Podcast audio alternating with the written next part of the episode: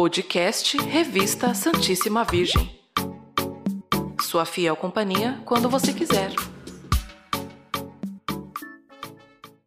Olá, amigos! Cá estamos para mais um episódio do nosso podcast da Revista Santíssima Virgem. E vamos iniciar, como sempre, com uma oração, pedindo a Nossa Senhora que nos cubra com seu manto de amor e zelo. Ave Maria, cheia de graça, o Senhor é convosco. Bendita sois vós entre as mulheres, e bendito o fruto do vosso ventre, Jesus.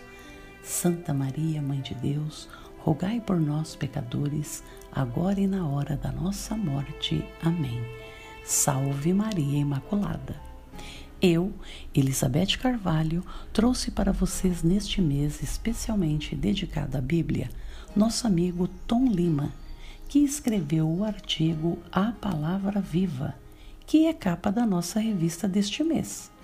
Vamos ouvi-lo? Mas recomendo. Abram os corações para acolherem esse texto maravilhoso e inspirado.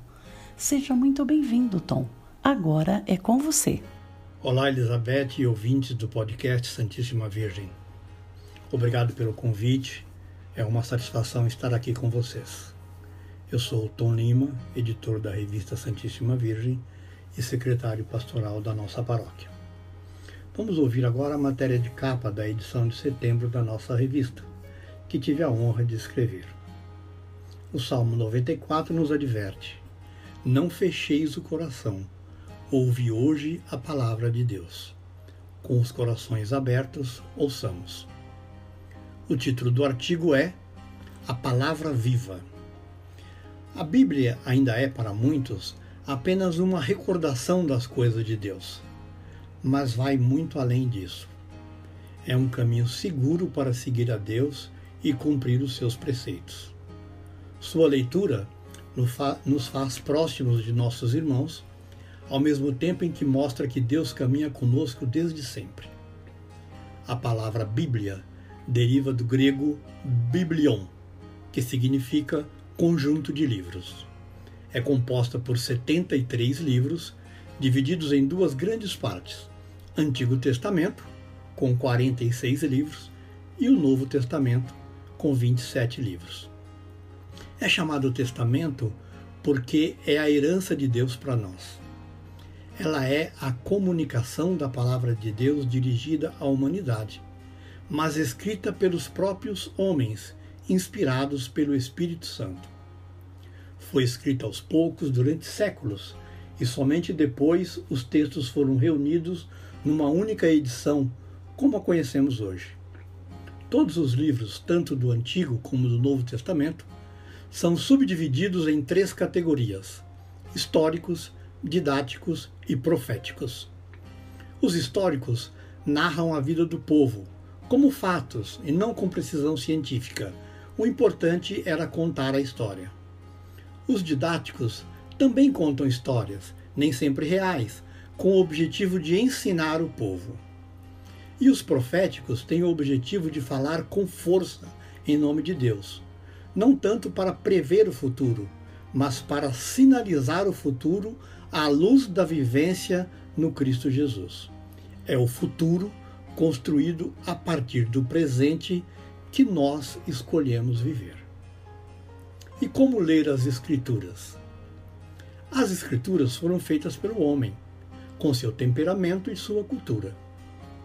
Estudar a Bíblia, portanto, pode ser uma aventura, pois as traduções, às vezes, nos levam ao entendimento, nem sempre correto, daquilo que de fato foi dito pelo autor. A leitura, antes de mais nada, deve ser bem feita com atenção e concentração. Depois deve ser meditada para que se possa entender a sua essência. Não se deve tomá-la literalmente, porque, como literatura, foi escrita por e para um povo daquela cultura e tempo. Mas, como palavra de Deus, é um testamento para todos nós. Importa compreender o significado extraordinário da sua essência que vai além do tempo e é atualizada pela nossa fé à nossa realidade atual, de modo que possamos ser fontes de ensinamento e de testemunho para os que vivem conosco. Também faz parte deste processo rezar a partir das leituras, pedindo a Deus que nos dê o discernimento necessário para compreender e pôr em prática a palavra viva contida nas Sagradas Escrituras. Há duas forças que nos impulsionam: a palavra e a oração. Somente na oração encontramos força, luz e coragem em Deus para continuar nossa caminhada de vida e de fé. Na oração, dobramos os joelhos diante de Deus com a humildade de pedir e aprender e esperar para ouvir a resposta do Senhor. Quem tem Deus no coração e o proclama com sua boca, revela sua comunhão com Ele. Na oração sincera, Deus se manifesta e age sobre nós. Com a oração, aprendemos a não ter dó e dar um passo para trás indignados. Aprendemos de Jesus a ter compaixão ou seja, dar um passo, um passo para frente e realizar o bem, realizar as obras do amor, imitar Jesus, que tem misericórdia pelos seus filhos, a quem ama infinitamente. O momento de fazer o bem é agora, porque o tempo é implacável. Lendo a palavra, precisamos saber ouvir a palavra de Deus, ouvir sua sabedoria e seu discernimento ficar atento ao seu chamado, compreender a nossa missão e sair para colocá-la em prática. Nossa vida está escrita na palavra de Deus. Se não entendermos isso, corremos o risco de viver superficialmente e nunca conhecer a vida em abundância. Falemos um pouco sobre a tradição cristã. A Bíblia escrita é a primeira das Bíblias que norteiam a Igreja Católica. Nossa Igreja vive igualmente outras fontes de conhecimento, que é a tradição, mantida desde os seus primórdios. São nossos costumes, cultos e devoções. Além destes, há o magistério, representado pelos documentos da Santa Igreja e outros tantos e tantos outros documentos e testemunhos de seus santos que viveram e vivem o exemplo do verdadeiro amor do Cristo Senhor. Portanto, para nós católicos, a Bíblia, a tradição cristã e o magistério são os pilares da nossa fé. Fazendo jus ao título, vemos que Jesus é a palavra viva de Deus encarnada no meio de nós. Mas essa palavra viva não é o passado, é agora está presente em nossas vidas, transformando-nos para que possamos nos colocar na ação de amar os nossos irmãos e de fazer o bem. Queremos que esta palavra entre no nosso coração e transforme a nossa vida. A palavra de Deus tem a mesma importância da Eucaristia para o cristão católico. Por isso devemos ter o mesmo amor e piedade pela palavra, pois é através dela que conhecemos Jesus, a quem recebemos no corpo e sangue na Eucaristia. Todo cristão deve procurar a santidade, o conhecimento da palavra, estudar o catecismo da Igreja. Devemos aprender a dedicar parte do nosso tempo para isso, regular e continuamente, durante toda a nossa vida. A palavra de Deus, a revelação da fé e da salvação está contida na Bíblia, mas a história de Deus permanece viva e continuamente sendo escrita pelos santos, pela Igreja e igualmente por todos nós. A palavra de Deus, portanto, é o nosso guia. Ela mantém firme em nós a alegria da alma. Ela é a expressão maior do amor. É viva e eficaz e dela tudo depende da nossa vida, pois essa palavra viva nos modifica e nos converte ao seguimento de Jesus. Não sejamos, portanto, meros ouvintes da palavra, mas agentes de sua realização em nós e nas nossas famílias. O verdadeiro cristão acredita na palavra contida nas Escrituras. Mas na estante, um livro é letra morta Quando se tem uma ferida, é preciso cuidar dela, é, pre é preciso tocar nela para que seja curada. Ser tocados pela palavra viva de Deus é deixar o amor fluir e agir no meio de nós e nos transfigurar em busca do bem, da paz e da justiça. E qual é a ação da palavra viva? A palavra de Deus nos faz refletir sobre o significado real do sentido da nossa vida. Nos traz a sabedoria que nos distingue do mundo. É o ser e não o ter que deve nortear a nossa vida. Não é apenas escolher coisas boas ou más, mas é o significado que damos a elas nas atitudes cotidianas da vida. A palavra de Deus nos ensina a ter esperança e não o otimismo de apenas reagir às situações. A esperança é uma atitude nova diante da vida. Deus é a luz, mas não quer a luz somente para Ele.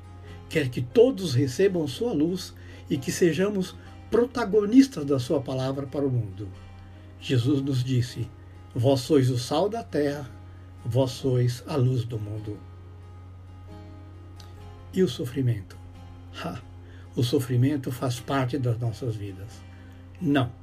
Seguir Jesus quase sempre não nos dispensa das dores e das decepções. Aí sobrevirá o cansaço de proclamar a palavra. Mas Deus não nos abandona e não desiste de nós. Ele nos sustenta o tempo todo, nas alegrias e nas tristezas da vida. Sua palavra foi escrita para incluir as pessoas, para realizar a comunhão do povo, não para excluir e estabelecer regras difíceis de serem cumpridas. Trata-se de levar em frente o ensinamento de Jesus na sua essência do amor e do fazer o bem. É preciso sair da inércia, parar de ficar olhando para o céu esperando. É necessário se pôr a caminho e assumir o mandato que Jesus nos deixou. É esperançar, não esperar. É descobrir a esperança que a palavra nos traz e testemunhar essa esperança aos outros. Para isso acontecer, é necessária a conversão genuína, como foi no tempo que o Senhor pregava. O encontro com Jesus, naquele tempo, realizava uma transformação completa naquelas pessoas. Era uma mudança de direção de vida por inteiro. E é isso que precisa acontecer conosco hoje. Concluindo, queridos ouvintes, escutar a palavra de Deus com respeito e atenção é tão importante quanto receber a Eucaristia, porque são complementares. A palavra edifica, a Eucaristia restaura. Se desprezarmos a palavra, é como se recebêssemos a Eucaristia sem conhecer a plena dignidade do corpo e sangue do Cristo que nos é oferecido. Assim, pela palavra, Jesus nos chama a refletir sobre o que precisamos saber para segui-lo com simplicidade, mas também com autenticidade. Trata-se de ficar atento para conseguir ouvir Deus nas nossas vidas. Quantas vezes ele já nos chamou e nós não o ouvimos? Se não ouvimos, como poderemos atender o que nos seria pedido? Deus nos fez para a felicidade plena. Ele não quer que continuemos infelizes onde e como estamos. Quer que busquemos a paz e a felicidade. Quer que a Sua palavra transforme nossas vidas para sermos pessoas melhores. A palavra de Deus é a referência da nossa vida. A verdade de Deus, a única verdade contida na Sua palavra, é imutável e estável, pois só Deus não muda. Todas as respostas que buscamos estão em Deus, que nos criou, que cuida de nós e antecipadamente já nos preparou uma morada na eternidade do seu amor misericordioso. E por fim, uma advertência. Atenção! A palavra de Deus não escolhe por mérito quem a vai proclamar. Fiquemos atentos, pois a palavra viva, o exemplo de vida, de vida plena, pode vir de quem menos se espera. Façamos como Maria, que pôs a palavra de Deus acima da sua vida e dos seus interesses pessoais. Abramos o nosso coração para ouvir a palavra de Deus e a deixemos transformar a nossa vida. E aqui termina o artigo. E com essa leitura, me despeço. Espero que tenham gostado. Caso queiram buscar alguns trechos para refletir, para ler e ouvir de novo, vá na revista e saboreie esta leitura e todas as outras da edição. Um forte abraço a todos, Deus os abençoe, salve Maria Imaculada. Parabéns! Eu não disse, amigos, que esse artigo era inspirado? Viram que belo texto? Muito obrigada, Tom, pela sua rica participação. Gostamos muito e o queremos sempre por aqui. E como bem disse o Tom, amigos, vocês podem ter acesso a esse artigo visitando a nossa revista digital, através do link aqui na descrição desse episódio e compartilhem em suas redes sociais, ok? Deus está vendo. Contamos com essa divulgação. E chegamos assim ao final de mais um episódio com os corações cheios de sabedoria e da palavra de Deus. Espero que tenham gostado, assim como eu, por estar chegando até vocês através desse nosso meio de comunicação. Vamos evangelizar espalhando conhecimento. Até o próximo episódio e fiquem com Deus.